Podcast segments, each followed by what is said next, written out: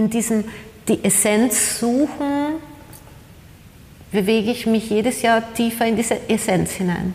So würde ich das sagen. Deshalb bin ich auch sicher nicht die Lehrerin für jedermann. Da bin ich mir auch klar drüber.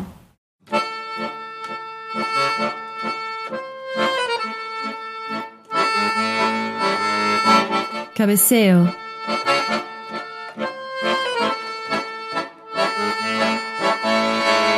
Einladung zum Gespräch über den Tango Argentino. Ein Podcast von Heinz Duschanek. Rosa. Ja. Danke, dass du mich äh, eingeladen hast oder meine Einladung akzeptiert hast zu diesem neuen Podcast. Danke. Ähm, es geht eben darum, Menschen vorzustellen und zu präsentieren, die sich mit Tango Argentino beschäftigen, von verschiedenen Facetten. Äh, du bist auch so eine Person natürlich, die aber auch an sich ein sehr facettenreiches Repertoire aufweisen kann. Ich habe mich vorinformiert äh, auf, auf, deiner Website oder auf der Website von One Tango, das ist das Tanzstudio, das du mit dem Martin da Costa hier in Wien im fünften Bezirk betreibst. Äh, du hast Bildhauerei studiert, neue Medien studiert, du hast dich mit Modedesign beschäftigt, mit Schmuckdesign äh, vor kurzem oder relativ kurzem erst begonnen und über allem drüber steht die Klammer Tango Argentino. Was ist es eigentlich, was dich antreibt äh, zu diesen vielen unterschiedlichen künstlerischen Ausdrucksweisen? Hm. die, eine Reicht dir eine nicht? eine kleine Frage. Kommst du mit einer nicht aus? naja, also es ist so, dass ich in einer Künstlerfamilie geboren wurde und oder in eine Künstlerfamilie hineingeboren wurde. Und es war immer klar, dass ich, dass ich irgendwie mal als Künstlerin tätig sein werde und wie wurde mir immer überlassen. Und ich habe dann zuerst Bildhauerei studiert und in neuen Medien auf der, auf der ähm, Bildenden und auch schon als Künstlerin gearbeitet, aber ich wusste auch in dem Moment, dass das für mich noch nicht alles war und wie ich dann also immer mehr in Kontakt mit dem Tango gekommen bin, also für mich ziemlich schnell total klar, dass das eigentlich das Ausdrucksmittel für mich ist.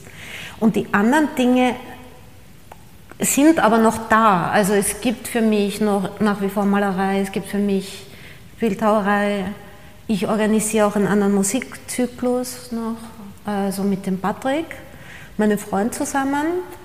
Äh, also die Kunst jede Art von künstlerischem Ausdruck war für mich immer wichtig. Also ich kann das gar nicht so, für mich ist eigentlich eher wichtig, auch wie ich noch als bildende Künstlerin tätig war, was für mich immer wichtig, nicht so sehr das Material, mit dem ich arbeite, sondern welcher, welches, welcher Ausdruck braucht welches Material sozusagen. Mhm. Und genauso ist es jetzt auch. Ja. Ich mhm. brauche manchmal noch ein zusätzliches Material. Genau. Im Tango brauchst du ja deinen eigenen Körper als unter Anführungszeichen Material. Genau. Ähm, aber dann gibt es eben den Schmuck, der gut dazu passt zum Körper, mhm. ähm, aber etwas anderes ist, aber dahinter steckt das Gleiche. Einfach Kreation. dich zu zeigen. Und Kreativität genau. zu sein. Aber für mich ist schon wirklich der Tango, wie du sagst, die Übersch also es ist für mich die Kunst. Es ist für mich so reich und eigentlich, wenn ich ganz, ganz im Tango drinnen bin, habe ich auch gar keine Zeit für die anderen mhm. Dinge. Ja. Aber mhm. manchmal gibt es halt auch andere Phasen und da lasse ich mich auch auf andere Dinge ein, sozusagen. Mhm. Aber eigentlich ist es für mich der Tango, genau. Warum der Tango? Es gibt erstens andere Tanzarten, es gibt äh, Sport, wo man mhm. sich bewegen kann. Äh, auch Schwimmen ist anmutig, Laufen ist anstrengend. Äh, für manche Sportarten brauchst du einen zweiten, dritten, vierten Partner. Ähm, was ist es der Tango, der, was dich da so fasziniert oder dahin gebracht hat letzten Endes? Also zum Tango bin ich auf jeden Fall über die Musik gekommen, äh, weil ich immer aus einer Künstler- und Musikerfamilie komme und mein Vater, der auch, der hat in der Oper gespielt, in der Grazer Oper, hat der Fagott gespielt und der hat daneben auch ein Jazz-Ensemble gehabt. Deshalb finde ich das interessant, dass du das erzählt hast mit den. Mit, ähm, genau. Und ähm, auf jeden Fall, er hat auch Piazzolla gehört. in den 70er Jahren, wie ich ein Kind war. Und sozusagen, ich bin einfach mit dieser Musik aufgewachsen. Das war nichts Fremdes für mich. Mhm. Und auch meine Mutter hat Tango gehört, aber sie hat die alten Tangos aus den 40er Jahren gehört. Also zwei ganz unterschiedliche Richtungen. Und ich bin mit dieser Musik aufgewachsen. Also für mich war das weder fremd noch irgendwie absurd. Und dann äh, hat mich meine Mutter zum Astor Piazzolla Konzert mitgenommen. Das war für mich wirklich so dieser, dieses Highlight, äh, wie ich irgendwann, ich weiß nicht mehr genau, wann das war, aber ich glaube, ich war vielleicht acht Jahre oder so. Könnte auch sein, dass ich älter war, ich weiß nicht mehr. Im, zu, im, im Rahmen des äh, Starischen Herbstes gab es im, im Stephaniensaal in Graz ein Konzert mit Astor Piazzolla und sie hat mich mitgenommen und für mich war in dem Moment klar, das ist meine Welt. Das war eine Eröffnung für mich. Ich kannte die Musik schon, aber das live zu hören und ihn zu sehen, wie er spielt und also das war einfach für mich wirklich weltenbewegend und dort ist es für mich passiert. Hm. Genau. Es wurde aber dort nicht getanzt, nehme ich nein, an. Nein, nein, das war nur ein Konzert. Du hast aber nicht den Impuls verspürt, ähm, Bandonion zu lernen. Nein. Ich habe ich hab dann das in mir weitergetragen und in dem Moment eigentlich nur Ballett getanzt damals als Kind, aber und später Stepptanz, aber das ist immer in mir geblieben. Und dann war es so, dass mein Vater begonnen hat, nachdem meine Mutter gestorben ist, leider sehr früh, äh, hat mein Vater, der ja Musiker war, ist immer gegangen in Graz zu diesen Konzerten. Im, da gab es eine Band, die hieß Malachunta. Und er ist einfach zum Zuhören gegangen und dort haben die natürlich auch getanzt. Und so bin ich irgendwie über meinen Vater, der nie getanzt hat, zu diesen Milongas gekommen und habe dann auch mal einen Workshop gemacht und so. Und Als kleines Kind eigentlich? Also da war ich nicht mehr klein, da war ich dann schon 20 oder so. Also. Oder ein bisschen älter schon, ja genau. Mhm. Genau, also das, meine Mutter ist gestorben, als ich 16 war. Und dann gab es natürlich eine Zeit dazwischen und irgendwann ist er dann immer zu diesen, zu diesen Konzerten gegangen. Die, also die Malachunter, die gibt es nicht mehr jetzt, aber und so bin ich irgendwie da rein und ich wusste dann sofort, das ist meins. Und so richtig begonnen, also und ich habe dann mittlerweile schon Musik, also Kunst studiert hier in Wien. Und dann hatte ich so ein äh, Stipendium, Kunststipendium, Künstlerstipendium in Paris. Und also das war aber nicht für Studenten, sondern für Künstler. Und da bekam man ein Atelier und Geld und so. Und ich habe gleich gewusst, ich stecke das ganze Geld in Tango und ich lerne jetzt so richtig Tango. Und so habe ich es gemacht. Genau, und dort hat es begonnen. Hast du dort dann deinen späteren Mann kennengelernt? Den Nein, den habe ich, hab ich Jahre später kennengelernt. Mhm. Genau. Also da hatte ich dann, dann habe ich noch eine Zeit lang weiter Kunst gemacht, aber ich wusste schon, das war Tango für mich. Nach der ersten Stunde nach dieser ersten Pariser Stunde bin ich schon nach Hause gegangen. Ich hatte ja schon vorher Workshops gemacht, aber nur so irgendwie halt. Aber nach dieser Stunde bin ich nach Hause gegangen, habe sofort geübt und gewusst, das ist meins jetzt. So. Das war irgendwie so. Und dabei bleibe ich. Ja, genau. Und dann habe ich aber noch die Kunst weitergemacht und genau, und äh, das hat sich dann so ein bisschen überlappt. Ne? Und dann habe ich noch ein anderes Kunststipendium gehabt, das PS1, das gibt es jetzt nicht mehr. Das war ein Jahr New York. Und dort habe ich den Carlos getroffen, genau, in New York, auf einem Milonga. Und dann habt ihr, ich springe jetzt ein bisschen, wahrscheinlich ja, ja. daneben könnte man jetzt äh, noch Nur, dass der Untergrund ein bisschen klar ist. Ja. Mhm. Danke. Ähm, du hast ihn also kennengelernt und es hat sich eine äh, Beziehung entwickelt, äh, nicht nur privat, sondern eben auch, oder vielleicht sogar zuerst im Tango. Äh, und dann habt ihr in Buenos Aires eine Milonga organisiert, was ich mhm. auch gelesen habe. Ähm, sorry, aber das ist für mich wie wenn eine deutsche Köchin nach Wien kommt und yeah. Schnitzel und uns erzählt, wie man Schnitzel macht. Ja. Naja, aber der Carlos ist Argentinier, er ist ja. aus Buenos Aires. Das heißt, wir haben uns in New York kennengelernt, dann sind wir zusammen nach Paris gegangen. Das war eine schwierige Zeit, weil wir beide in gewisse Trennungen aber direkt hinter uns hatten. Und dann eines Tages in einem Pariser Café hat er gesagt, er möchte mir gerne seine Heimat zeigen. Und ich bin rausgegangen und damals gab es noch die die Straßentelefone. Ich habe äh, angerufen bei British Airways und ein Ticket bestellt für morgen, so auf die Art. Also es war wirklich so. Und wir sind einfach, wir, wir sind nach Hause gegangen, haben die Koffer gepackt. In Paris waren wir mittlerweile, genau. Und, ähm, äh, und waren dann ein paar Jahre in Buenos Aires. Und dort hatte er ja schon seine Kontakte und er, er hat ja dort gelebt. Also er, er hatte vorher dort gelebt und war dann ziemlich viele Jahre in New York und ist wieder zurückgekommen nach Buenos Aires. Und wir hatten dann die Milonga in der, in der Confiteria Ideal, aber ich halt mit ihm. Also es, natürlich, ich glaube nicht, dass ich die Milonga alleine gehabt hätte, aber dadurch, dass wir, dann waren wir schon verheiratet in dem Moment und wir haben das einfach zusammen gemacht und ich, ich hatte eine wahnsinnige Energie für diese Sache. Ja. Ich wollte das mhm. beleben, haben. Auch organisatorisch, du bist ja, glaube ich, ein. Hm, damals noch nicht so, gell? aber na, später. Aber ich wollte einfach Tango. Ich wollte einfach alles im Tango mhm. wissen, kennen. Und wir, wir haben damals in dieser Milonga, in der Confiteria Ideal, also in, in, Buenos Aires ist es ja so, dass es gibt Orte, aber es gibt nicht eine Milonga in einem Ort, so wie hier gibt es nur die eine Milonga in Guantango oder zwei Milongas, sondern es gibt einen Ort und verschiedene Organisatoren ähm, an verschiedenen Tagen dort Milongas.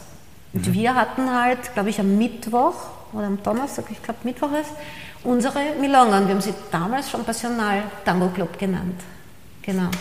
Und da haben wir eingeladen Nito und Elva zum Tanzen, den Puppi, der schon tot ist jetzt mittlerweile, den Tete, ja, also das ist, diese Kontakte, die hatte halt der, der Carlos alle und das war für mich einfach wahnsinnig toll, diese, diese Urgesteine des Tangos kennenzulernen. Mhm. Und auch von denen zu lernen, nehme ich an. Auch von denen zu lernen, aber nicht nur. Ich habe auch teilweise, also ja, auch nicht ja. nur. Genau. Aber ihr habt selbst auch diesen, dieses Passional-Tango gehabt, also eine eigene Tango-Akademie. Genau. Jetzt sind wir wieder bei dem Punkt, da gibt es eine Österreicherin, die den Argentiniern erzählt, wie die Tango tanzen könnten. Genau. Äh, gab's da, oder war das mehrheitlich Touristen, die zu euch gekommen sind? Also, äh, ich möchte mal sagen, das hat sich damals ja eigentlich so aufgebaut langsam. Ja? Also es gab, es gab auch Touristen, die kamen, aber es gibt auch Argentinier, die nicht Tango tanzen können und die auch gekommen sind. Und wie gesagt, weil der Carlos ja Argentinier ist, ist das auch für die Leute, glaube ich, gar nicht so absurd gewesen. Ja, also ich, ich möchte jetzt nicht sagen, dass ich denen gesagt habe, was Tango ist, sondern ich konnte halt tanzen und ich habe schon getanzt, wie wir uns mit Carlos getroffen haben. Das heißt, wir haben uns tanzend kennengelernt. Aber ich habe erst durch den Carlos, würde ich sagen, wirklich so diese ganze ähm, Kultur aufgenommen. Ja, und wir waren 16 Jahre zusammen. Also ich habe, und da bin ich auch wahnsinnig dankbar, weil ich natürlich wirklich eben diese ganzen Leute kennengelernt habe, die jetzt teilweise schon tot sind und noch diese, diese alte Tango-Kultur getragen haben. Und also ich würde sagen, ich war damals noch relativ unbewusst und habe einfach gemacht. Ich habe das nicht analysiert, dass ich da jetzt als Österreicherin jemandem sage, wie es geht. Überhaupt nicht. Ich glaube auch nicht, dass ich das so getan habe. Ja, das wir haben, halt die einfach dich auch nicht so spüren gemacht. lassen, sondern du hast ja. voll akzeptiert. Ja, schon. Mhm. Schon. Ja. Und dann seid ihr, also wenn das, wenn das, wenn das richtig äh, in Erinnerung habe. Ihr habt aber dann nicht nur in Buenos Aires gearbeitet und gelebt, sondern auch äh, in New York und äh, genau. äh, New Jersey und äh, genau. äh, Costa de la Blanca und ich weiß nicht wo überall. Genau. Äh, es hat euch herumgetrieben. ähm, und dann gab es aber eine Rückkehr nach Wien. Das ist jetzt für mich so, naja, Städter geht, zieht aufs Land. Naja, War das dann nicht du, so? Es ist nie so, wie es klingt. Und es ist auch immer viel komplexer, als das, man, was man liest ja, in so einem Curriculum. tut man halt die Eckpunkte aufzeigen. Und in Wirklichkeit ist es ist ja ein ganzes Leben dahinter. Also für mich, also wichtig war natürlich New York. Es war Buenos Aires war wahnsinnig wichtig und ich wollte auch jahrelang wieder dorthin ziehen und wir sind eigentlich weggezogen, weil die, diese Wahnsinnswirtschaftskrise dort zugeschlagen hat. Und eigentlich war es so, dass die Schwester von Carlos, die in New Jersey lebt, gesagt hat, das geht so nicht und sie hat uns einfach die Tickets geschickt und gesagt, ihr kommt. Und er als braver Bruder ist gekommen und ich als brave Frau bin mitgekommen. aber ich wollte eigentlich in Buenos Aires bleiben, aber es war wirklich desaströs in dem Moment schon. Und dann waren wir ein paar Jahre in New York und ich konnte, also mir ist dann aber wirklich die europäische Kultur abgegangen, weil ich einfach so durch und durch Kultur, ein Kulturmensch bin, möchte ich mal sagen. Also für mich ist es wahnsinnig wichtig, dass ich Kultur auch spüre.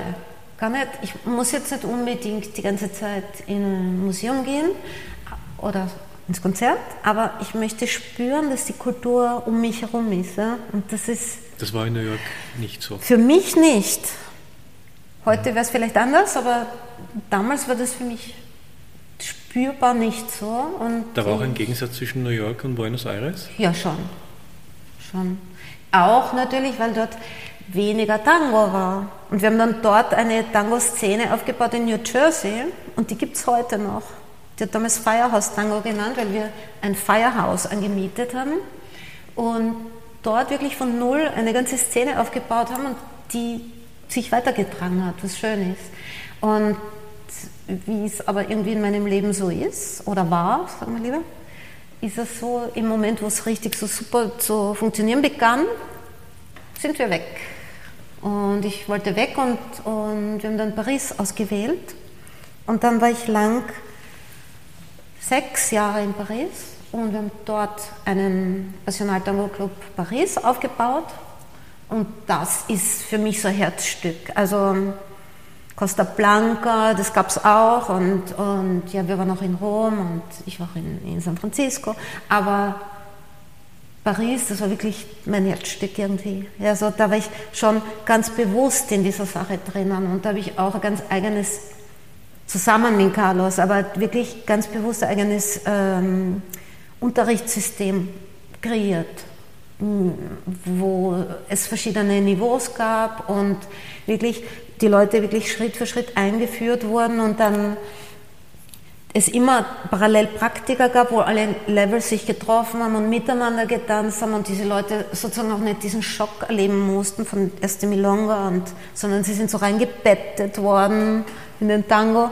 Und dieses sehr ähnliche Modell haben wir ja dann in, in, hier in Wien nochmal gemacht, später, noch größer.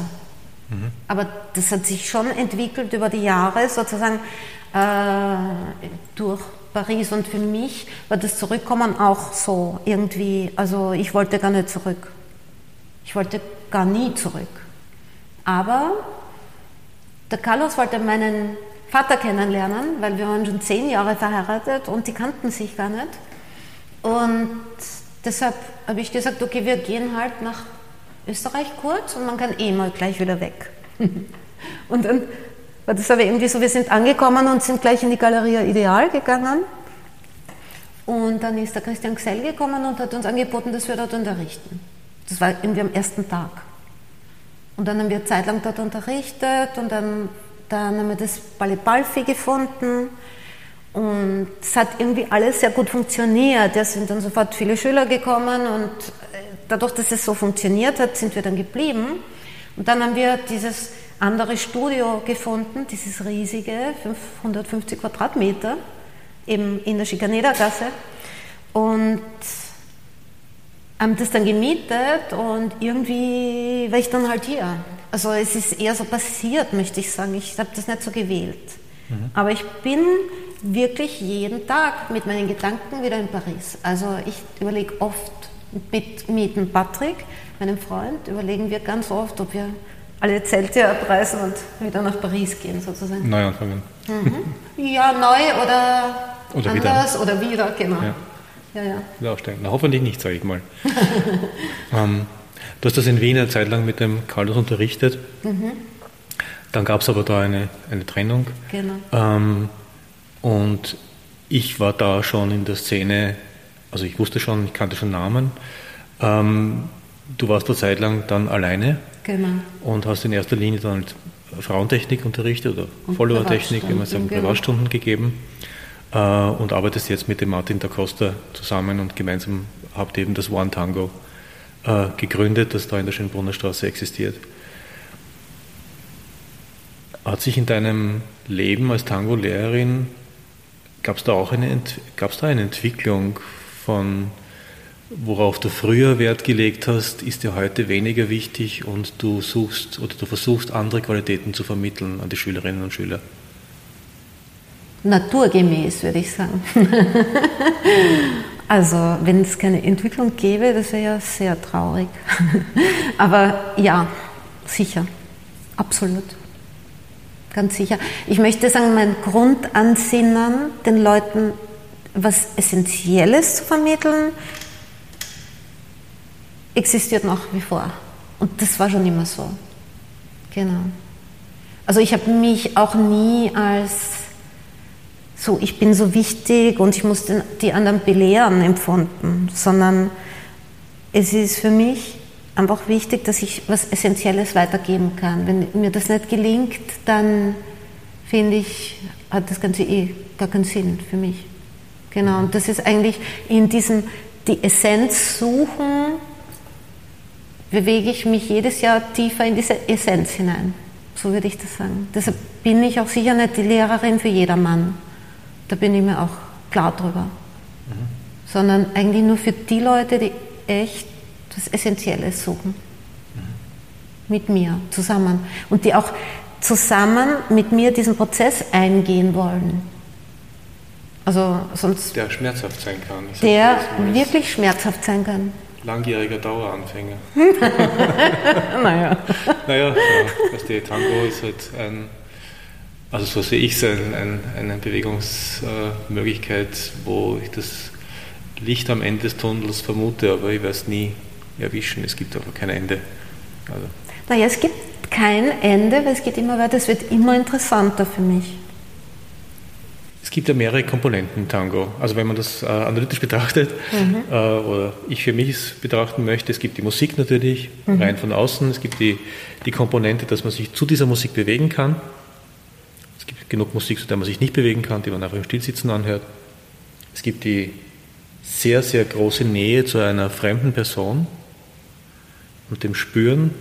Es gibt diese Möglichkeit der bewegten Achtsamkeit, die man sonst so nicht vorfindet. Ähm, es gibt die Möglichkeit der vielen Bewegungsmöglichkeiten und Muster und Schritte und Armhaltungen und so weiter. Ähm, und es gibt das Ganze rundherum. Also das Ritual in den Abenden, den Caboseo, also die Aufforderung, Mirada, Ablehnung, äh, tiefe Verzweiflung oder auch äh, Himmelhoch jauchzen, was auch immer, und Prosecco und der Bar. Gibt es da irgendetwas, was für dich äh, ein, ein, ein besonderes Gewicht hat? Also Total. Sagst, Total. mehr als alles andere. Ja. Was ist das? Ähm, Kommunikation, die Rückspiegelung von einem selbst durch den anderen und Improvisation. Das sind für mich absolut die drei. Und das gelingt leider nur, wenn die Technik, wenn die Grundstruktur passt. Deshalb unterrichte ich auch ganz viel Technik, aber nicht um technisch zu sein, sondern um über die Technik hinwegzukommen. Ja, es ist wie beim Musikinstrument. Wenn du die Technik nicht hast, du kommst nie in den Ausdruck. Wenn du zusammen in eine wirkliche Kommunikation treten möchtest, brauchst du Grundstruktur. Aber was ich suche, ist diese essentielle, ich sage wieder das Wort essentielle, ähm, Kommunikation zwischen zwei Leuten, genau. Genau, in der Bewegung, die für mich aber wirklich in jedem, in, jedem, in jeder Sekunde, in jeder Zehntelsekunde, in jedem Millimeter drinnen ist. Ja, und das zusammen, diese Kommunikation mit der anderen Person, mit der Musik, mit den anderen Personen rundherum, mit dem Boden, mit dem ganzen Raum, das ist für mich Tango, die Kommunikation, genau. Was Tango aber auch ist, äh, ist ja, dass in traditioneller Weise eigentlich der Leader das Heft in der Hand hat und sagen wir mal so die Hauptinterpretation der Musik vorgibt und äh, dagegen kann sich jetzt ein Follower nicht völlig wehren, außer aufhören zu tanzen mit, den, mhm. mit diesen Menschen. Ähm, fühlt man sich da manchmal ausgeliefert, wenn jemand das irgendwie so gar nicht spürt, ist die Musik und äh, äh, welche Möglichkeiten hat ein Follower wirklich doch auch einzugreifen, für sich äh, was rauszuholen, außer dann halt nie wieder mit dieser Person zu tanzen, aber letzten Endes auch mit Personen, mit denen man öfter zusammen tanzt, gibt es da nicht Momente, wo man sagt, jetzt hätte ich aber was anders gemacht. Vor allem du, da du auch Leader bist natürlich und nicht nur Follower, mhm. äh, gibt es diese Momente und wie gehst du damit um? Ja, also ich möchte mal sagen, in, man könnte sich schon mal ausgeliefert fühlen im Lernprozess. Aber wenn man mal verstanden hat, dass der Tango die Kommunikation ist und wie ich meine eigene Musikalität ausleben kann, und zwar genau durch den Lieder, dann ist jede Verzweiflung völlig überflüssig. Ja, es gibt natürlich, das stimmt schon, es gibt immer wieder Erlebnisse, wo man sich denkt, also das ist jetzt halt die Wahnsinnstanda gewesen, gibt schon, aber ich tanze meinen Tango innerhalb von, von dieser Grundstruktur, die mir der andere anbietet, durch den anderen durch.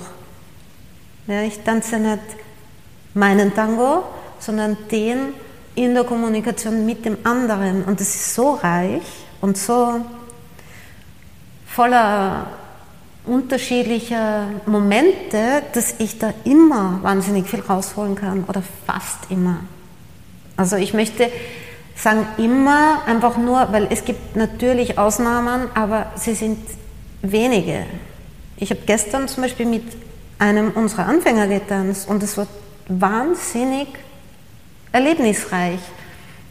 Und er hat wirklich nur drei, vier Schritte gemacht. Aber wieso? Weil der hat sich eingelassen und darum geht es für mich eigentlich. Also die Momente, wo ich sage, es ist, strengt mich an, mit jemandem zu tanzen, sind nur die, wenn sich jemand nicht einlässt auf die Musik, auf den Tanz, auf mich, aufs Gesamte. Das ist anstrengend. Also wenn man so quasi als, als Turngerät benutzt wird, ja, so, sowas strengt mich dann schon an. Aber nicht, weil, weil es mich physisch anstrengt, sondern weil mich das sozusagen innerlich anstrengt. Also, weil es für mich ein Missverständnis ist. Wenn, wenn wir losfetzen wollen im Tanz, finde ich das großartig. Aber dann im gemeinsamen, sozusagen im, in der gemeinsamen Kommunikation, genau. Mhm. Und dann, dann wird es eh immer dynamischer und dann gibt es eh keine Grenzen. Dann fliegt man weg, oder? Mhm. Was macht eigentlich den perfekten Leader aus? Kann man das so sagen? Gibt es das? du willst mich unbedingt so ein bisschen ja. dran nageln, gell? Will mich auch verbessern. Also, wie gesagt, jemand, erstens, also es gibt verschiedene, also schau, für mich ist es so, Tango findet auf ganz vielen Ebenen gleichzeitig statt. Wenn es jemand nicht fähig ist, sich auf verschiedene Ebenen gleichzeitig einzulassen, wird der wahrscheinlich nicht der perfekte Leader sein. Genauso wie der perfekte oder die perfekte Follower oder die perfekte Leaderin, egal. Weil, weil man muss sich einlassen auf die Musik, man muss sich einlassen auf den anderen, man muss sich einlassen auf dieses, diese feinstoffliche Kommunikation zwischen uns. Ja, man muss sich einlassen darauf, wie sich der andere spürt. Ich müsste den Tanz des anderen tanzen, um gut zu tanzen und nicht meinen eigenen Tanz. Wenn du, wenn du beim Tanzen meine Schritte tanzt und ich deine, dann sind wir schon in Kommunikation. Wenn du nur deine Schritte tanzt, lässt du dich schon gar nicht mehr auf mich ein. So sehe ich das und so unterrichte ich das auch.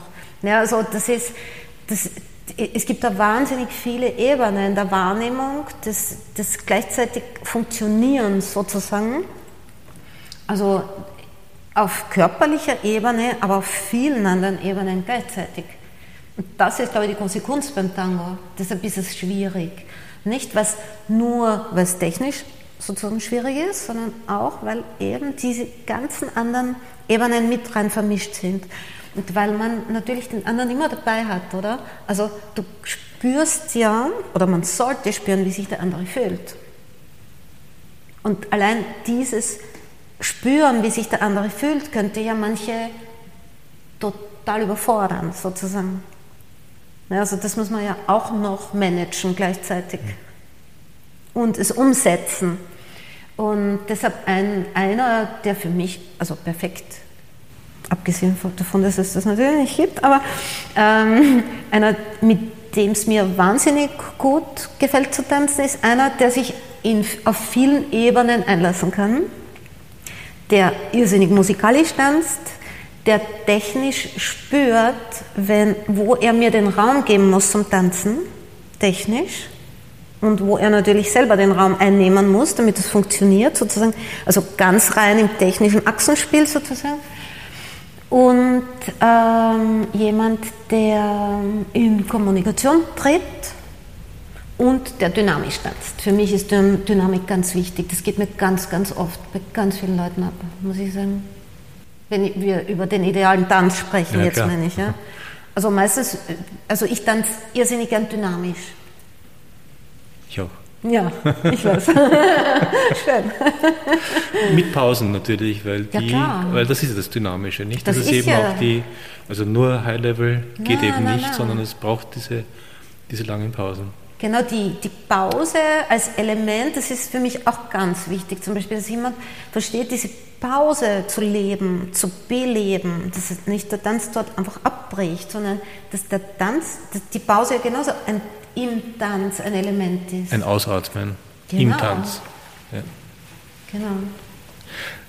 Wozu machen eigentlich Follower, provokant gefragt, äh, Tango-Kurse mit ihrem Partner oder mit einem Leader, wo man teilweise komplexe äh, Sequenzen lernt und dann kommt für mich raus, ja, äh, ich als Leader kann das dann halt wahrscheinlich in erster Linie mit dem Follower tanzen, mit dem ich in den Kurs war, vielleicht auch mit guten und Anführungszeichen Tänzerinnen, mhm. äh, denen ich das vermitteln kann. Aber der Follower, meistens die Frau, ist darauf angewiesen, auf den Leader, der dann halt auch das einmal macht. Und das sprich, ist genau diese Person oder die paar Männer, die in dem Kurs auch waren, ansonsten geht das nicht. Da stellt sich für mich die Frage eigentlich, wozu gibt es das dann eigentlich, dieses Konzept? Äh, die wird ja nicht vorher sagen, ich mache das von vor drei Wochen, das weiß eh keiner mehr. Äh, aber was ist der, der Benefit eigentlich für die Follower in solchen Kursen, wenn man gemeinsam an einer durchaus komplexen äh, Sequenz arbeitet? Lernen die dann eigentlich etwas anderes als der Leader selbst? Sie lernen was ganz anderes. Weil die, die Lernkurve von, oder überhaupt der Lernprozess von Follower und Leader sind total unterschiedlich. Das kann man überhaupt nicht vergleichen. Die sind wie zwei, ist fast wie zwei unterschiedliche Tänze lernen. Sie sind total anders. Und ich würde sagen, wieso machen sie es ganz kurz beantwortet, weil sie, weil sie sich weiterbilden wollen und dadurch insgesamt als Follower besser werden oder als Tänzer. Also nicht um eine Sequenz besser zu machen, oder ich würde es so machen, aber ich nehme an, die, die, die, die das machen, und also die, die machen das deshalb, um sich selber weiterzubilden in, in ihrem Körperverständnis, um neue Elemente zu lernen. Ja, wenn du, immer wenn du ein neues Element lernst, legst du ja wieder neue, sozusagen neue Database an in dir. Mhm. Und eigentlich geht es ja darum, dass, also beim, beim Folgen im Tango geht es für mich darum, dass ich sozusagen, das ist jetzt sehr banal erklärt, aber es ist wie eine riesige Database. Ja? Ich habe eine, tausende Programme und wenn ich tanze, im Körpergedächtnis, eine so ist das im Körpergedächtnis und mein Körpergedächtnis braucht nur einen kleinen Impuls und kann sofort dieses Programm XYZ abrufen und verbinden mit dem anderen und sofort flüssig sozusagen. Und je mehr ich tanze und mich weiterbilde und an meiner eigenen Technik arbeite und auch mit unterschiedlichen Menschen tanze und zu unterschiedlicher Musik tanze und mit unterschiedlichen Schuhen tanze und unterschiedlichen Boden tanze und wie auch immer, all das bildet dich ja mehr aus. Das ist so wie ein Musiker immer weiter trainiert, damit diese eine Phrase noch flüssiger kommt. Ja, so würde ich sagen, ist es wahrscheinlich das der Grund. Mhm. Wobei es wahrscheinlich unterschiedliche Gründe geben kann. Aber also für mich wäre das der Grund. Sonst wäre es ja eigentlich Lieder lernen, äh, Sequenzen und Follower lernen Technik, um da gut mitzukommen, aber natürlich ja, brauchen die Lieder, um Sequenzen zu lernen, auch einen Follower, klarerweise. Ja, erstens und außerdem ist es so, dass du, wenn du Technik lernst, egal, also ich spreche jetzt mal aus der Rolle de, von, von einem Follower, ähm, lernst du zuerst mal die Technik und lernst sie mal in dir spüren, sie umsetzen, sie abzurufen, ja, sie irgendwie als Programm sozusagen laufen zu lassen, überhaupt im Körper. Das ist zum Beispiel von einem, ich weiß nicht, von, von, von einem Gen zum Polio. Ja, da muss sich im Körper ja was ändern. Es kann ja nicht alles gleich bleiben, wenn sich was ändert. Das heißt, ich muss lernen, was ändert sich im Körper, damit das flüssig möglich ist und ich dann wieder ins Gen oder in den Ocho oder wie auch immer reinkomme. Mhm. Oder in Chiro. Und dass es immer schneller abrufbar ist und immer flüssiger funktioniert und immer dynamischer wird und wie auch immer. Und dann muss ich aber erst, wenn ich das habe, lernen, das ins Bar zu bringen. Und das ist ein ganz anderer Schritt.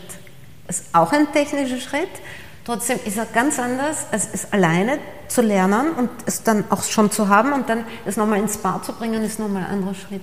Mhm.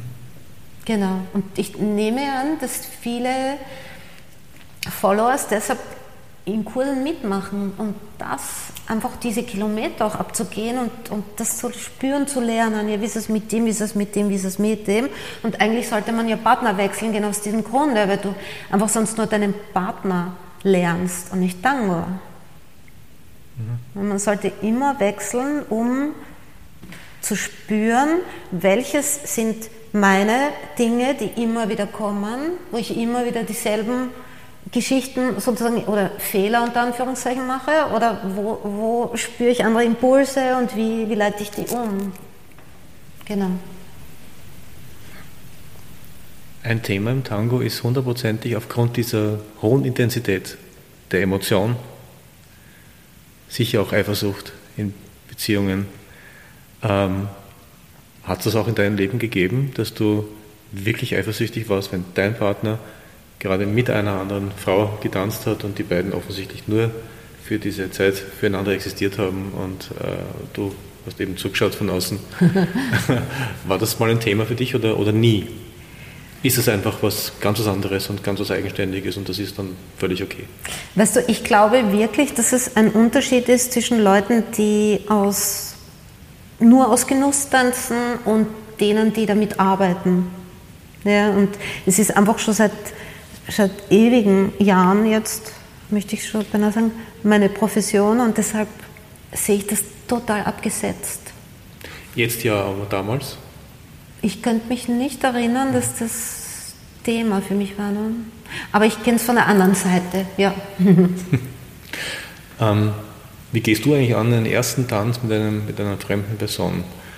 Ähm, hast du, musst du die vorher beobachtet haben auf der Tanzfläche, um mal irgendetwas zu wissen oder äh, auch wenn das vielleicht mal passiert ist, aber wie, wie startest du, wie gehst du damit? Äh, dich auf alles einlassen sofort oder äh, ist es eher mal ein Kennenlernen, ein Abtasten? Brauchst du dann das Abtasten, also jetzt im, im, im mhm, mhm. geistigen Sinne von dieser anderen Person auch vorher oder, oder wie, wie passiert das? Naja, äh, also ganz klar gesagt, ich lasse mich sofort auf den anderen total ein und das heißt aber nicht unbedingt sich auf alles einlassen. Ich lasse mich auf den anderen ein und dann auf die gemeinsame Kommunikation.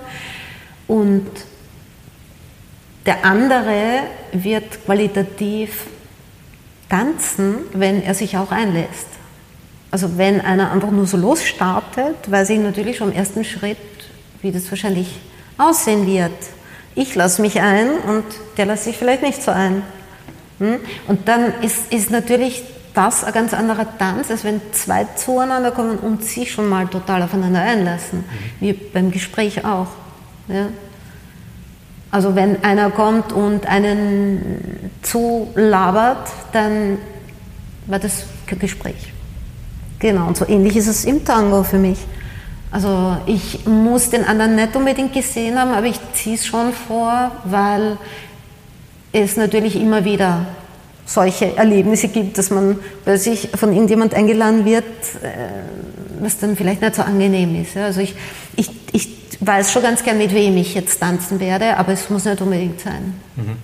Und wie du wahrscheinlich weißt, ich tanze eigentlich mit allen. Also. Du bist einer der wenigen, naja, es gibt doch einige äh, aus der Kaste der Tango-Lehrer, die mhm. mit, mit anderen nicht lehrenden Personen, nicht Superstars auch tanzt. Mhm. Gott sei Dank, das ist sehr erfreulich. Es gibt aber auch welche, die machen das genau. offensichtlich gar nicht und das kann ich persönlich auch nicht verstehen. Mhm. Äh, schon allein vom Marketing-Gesichtspunkt her, aber darüber hinaus trotzdem ist es irgendwie eine Geste. Ja, auch zwischenmenschlich Geste. ist es fragwürdig für und mich. Zwischenmenschlich ist auch, das stimmt, ja. Ähm, womit wir eh bei der österreichischen Tango-Szene sind und da du so viele internationale Erfahrungen hast, wie stellt sich eigentlich die österreichische, und weil wir halt in Wien sind, und der Podcast ist zwar jetzt ein österreichischer, aber jetzt ist mal Wien, mhm. ähm, wie stellt sich diese Wiener Szene eigentlich im Vergleich dar zu den Städten, die du kennst? Jetzt das heilige Mekka, also Buenos Aires, New York, Paris, äh, Spanien, was auch immer, und du warst natürlich in anderen Ländern auch. Ähm, Gibt es da Unterschiede, mhm. nicht nur jetzt im Tanzen, sondern auch vielleicht in der außer in allem. Tanzkommunikation? Mhm. Es gibt Riesenunterschiede überall, finde ich. Mhm. Weil ich würde jetzt zum Beispiel sagen, in New York sind die Menschen wirklich sehr verbindend, zum Beispiel. Und was auch noch ganz anders ist, die Menschen dort nehmen keine Gruppenstunden, also schon vor der Milonga kurz, sie lernen mit Privatstunden. Hier in Europa es, lernen die Leute hauptsächlich mit Gruppenstunden und nehmen auch Privatstunden. Also es ist wirklich ganz eine andere Art des Herangehens und, und zwischenmenschlich ist es auch ganz anders, wie sie miteinander umgehen. Ich würde auch sagen, da gibt es nicht so extreme Gruppenbildungen wie hier, zum Beispiel. Das ist nur Beispiel jetzt. Ja. Ich meine, das wird jetzt niemanden erstaunen zu hören, dass Wien sehr spaltend ist. Es gibt viele Tribes und mhm. Grüppchen. Genau. Die Genau, das habe ich immer versucht zu vermeiden und mich auch nie eingelassen drauf. Ich bin auch bei keiner Gruppe dabei, weil ich das lächerlich finde, um es so zu sagen. Wozu ist das nötig? Also für mich sind ich tanze mit allen und ich habe auch überhaupt keinen Grund, irgendjemanden auszusperren oder, oder dann nicht zu mögen da drinnen. Aber das hat glaube ich, schon mit der Mentalität einfach zu tun. Genau. Nehme ich an. Was sind denn abschließend deine Wünsche daher an die Tango-Community hier in Österreich, weltweit? Ich weiß es nicht. Hm. Etwas. Also natürlich als allererstes in die Essenz zu gehen, Essentielleres zu suchen, nicht an dieser Oberfläche zu bleiben.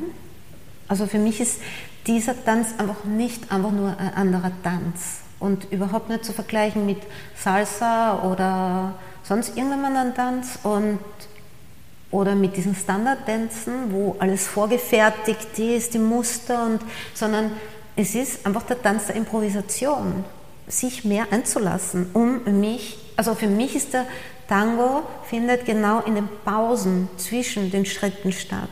Und wenn ich mich nicht einlasse, spüre ich diese Pause gar nicht. Das heißt, die, genau die Kommunikation, die wir haben zwischen zwei Elementen oder zwei Schritten und dann schauen, was wir daraus machen, das ist für mich der Tango. Das andere sind nur Schritte, die ich gelernt habe, die für mich total uninteressant sind. Ich meine, das ist schön, wenn jemand eine einen Giro-Dance oder ein Gancho, oder, aber das ist nicht der Tango für mich. Der Tango findet genau dazwischen statt und also dieses sich einlassen ist eigentlich das, was ich, genau, was ich mir wünsche und was ich selbst tue und auch unterrichte. Und dann auch bisschen mehr Offenheit generell, also insgesamt, dass die Leute einfach mehr kommunizieren miteinander und sich mehr involvieren gegenseitig. Das wäre schön. Dass es wirklich nicht so Gruppen, also in Wahnsinnsgruppen da sein. Also es gibt zum Beispiel Leute, die hier nie herkommen würden. Einfach weil sie nicht zu der Gruppe gehören, die es ja gar nicht gibt. Aber verstehst du, es ist irgendwie, ich finde das absurd. Das ist etwas ganz Provinzielles für mich. Weil wenn ich weiß, dass ich gut bin, dann muss ich ja nicht eine Gruppe um mich gründen. Es können dann eh die anderen ruhig reinkommen und auch zuschauen und sehen und wir können austauschen und das ist vielleicht auch die gleiche auch mal, Musik. Und es ist auch die gleiche Musik und wir können ja auch mal was zusammen tun und auch wieder, wir müssen uns auch nicht unbedingt wahnsinnig mögen, aber wir können versuchen, in Kommunikation zu treten. Ich finde, das wäre irrsinnig schön. Ja. Und ja, was mir auch wahnsinnig gefällt am Tango ist, ist ähm, der Rollentausch zum Beispiel, aber gar nicht unbedingt, um diese Gender-Geschichte hochzuspielen, ja, sondern einfach um, um wieder noch mehr in dieses Spüren zu gehen, damit ich spüre, was eigentlich die andere Rolle bedeutet, sozusagen, was da drinnen ist und was ich eigentlich die ganze Zeit tue, weil das spüren die Leute meistens erst, wenn sie die andere Rolle lernen, spüren sie, was sie eigentlich sozusagen tun und was vielleicht unangenehm sein könnte für die andere Person. Das merken die meisten erst, wenn sie in die andere Rolle reinspüren und merken, ah, vielleicht ist es ja gar nicht so, wie ich geglaubt habe.